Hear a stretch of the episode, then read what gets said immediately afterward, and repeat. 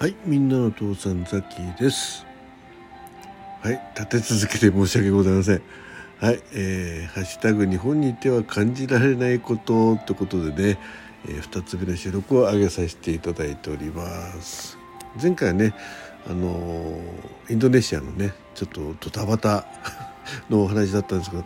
えー今回は、えーちょっとね、また今度は素敵なお話ってことでね、あのサンフランシスコに行った時にね、えー素敵な体験をしましたってお話をしたいと思います。えーこれねこれからまあ多分まだやってると思うんですけどあの西海岸とかね、まあ、海外行った時にちょっとこういうのやってみたらどうかなっていうのも含めてお話ししたいと思います。あのうんそのサンフランシスコ行ったのは、まあ、それこそ、えーやっぱし何十年30年ぐらい前のお話でしたけど、えー社員旅行で行きましてね。うんで、えーその時ねあの、まあ、20人ぐらいで行ってで、まあ、自由行動だよってことでね皆さんあのそれぞれオプショナルにね、えー申し込んでいた中で、え3人4人あ4人でね、えー男性2人と女性2人でちょっと乗馬体験っていうのがあったんですよ。うん、なのであじゃあ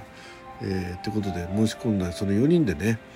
えーその乗馬クラブに行きました、ね、サンフランシスコの。でまあザッキー自身馬に乗ったことはないので、えーまあね、うん、どんな感じなのかなと思って。でまあインストラクターの方がね、えー丁寧に説明してくれてこう乗るところからね。であのえーなんですか手綱の持ち方とかね、えーそんなことを説明を受けてね。じゃあちょっと、えー乗ってみてください。っつって。でまあ馬に挨拶してね。ちょっとなぜなぜして、えードキドキしながらね、えー乗ったわけですよちゃんとなんか頭こうかぶってね。落っこった時に頭怪我しないようにね。うん、で、えーじゃあ、えーちょっと、えーこうね。こうこういうふうにややれば前へ進みますってこうやれば右に曲がりますとかねこうやると走り出しますとかね、えーそういうのをちょっとねこう教わってはい。でまあこう柵の中でねこうぐるぐると、えーまあね、えー乗馬の体験ですからねまあ、えーやっぱ柵の中でこうやるのかなと思ってたらじゃあ、えーこれから出発しますって言われて、えーなんだろうなと思ったら、えーこの柵から出て、えー行きますから。ね皆さんついてきてくださいって。もうえ？だって今乗ったばっかりだよ。っていう感じだったんですけど。はい。でまあとりあえず見よう見まねでね。こうどうどうとか言いながらね。こう少しずつこうついていくでまああの馬はもう大体分かってるんですよねだからあのある程度少し手綱が違ってもですね、えーその先頭にくっついていくっていう感じで動くんでしょうけどこっちはねちょっと止まっちゃったらどうしようとかいきなり走り出したらどうしようっていう感じなんですよ。でもでおどおどしながらねこう柵から出てですねえーちょっとこう茂みの中を、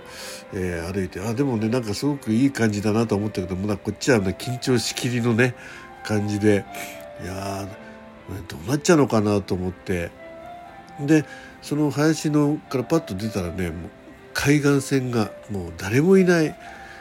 海岸線が続くんですよ、まあ、九十九里浜みたいな感じのがね。で本当に一っ子一人なのね、ええ。まあ、季節が1月でちょっと寒かったのもありますけどね、はい、でもその辺はまあ割とこう紐照っててねあれだったんですけど。で、えーじゃあかいあのこのちょうど波打ち際を走りますっていう感じでね、まあ、そのインストラクターの方が前と後ろについて。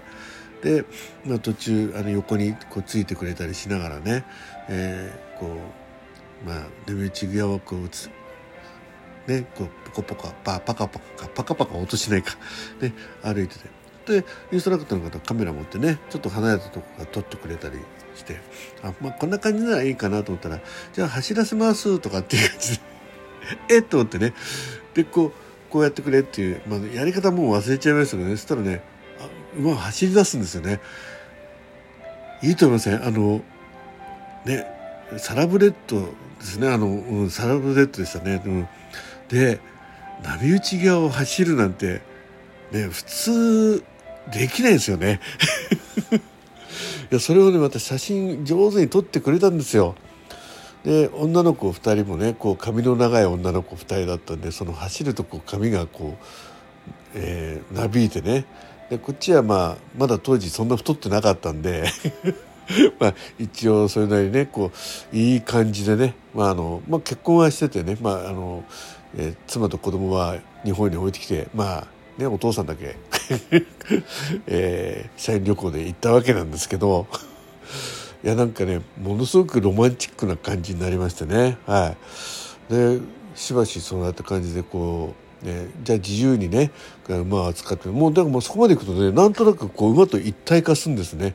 馬もなんか自分の気持ちを分かってくれる感じでね、えー、ちょっと小走りしてみたりねこう、えー、歩いてみたり、うん、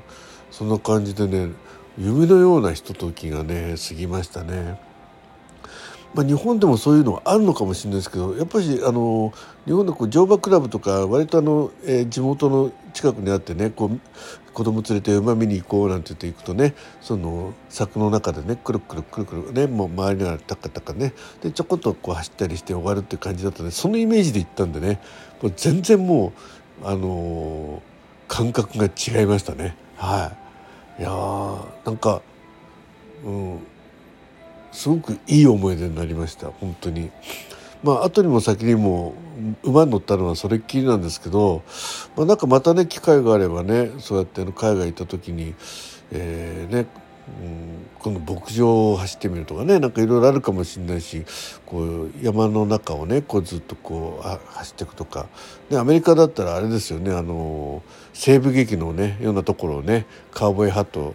ねかぶってとかなんかそんなのがあったらね参加してみたいなと思いましたね。うんまあ、何しろねちょっとこう乗馬乗馬クラブっていうこうイメージで行ったんで、まあ、日本の乗馬クラブのイメージで行ったんで、まあ、外に出るとは夢にも思ってなかった、まあ、でも夢にも思ってなかったけども夢心地になれたツアーに参加できたということでね非常に、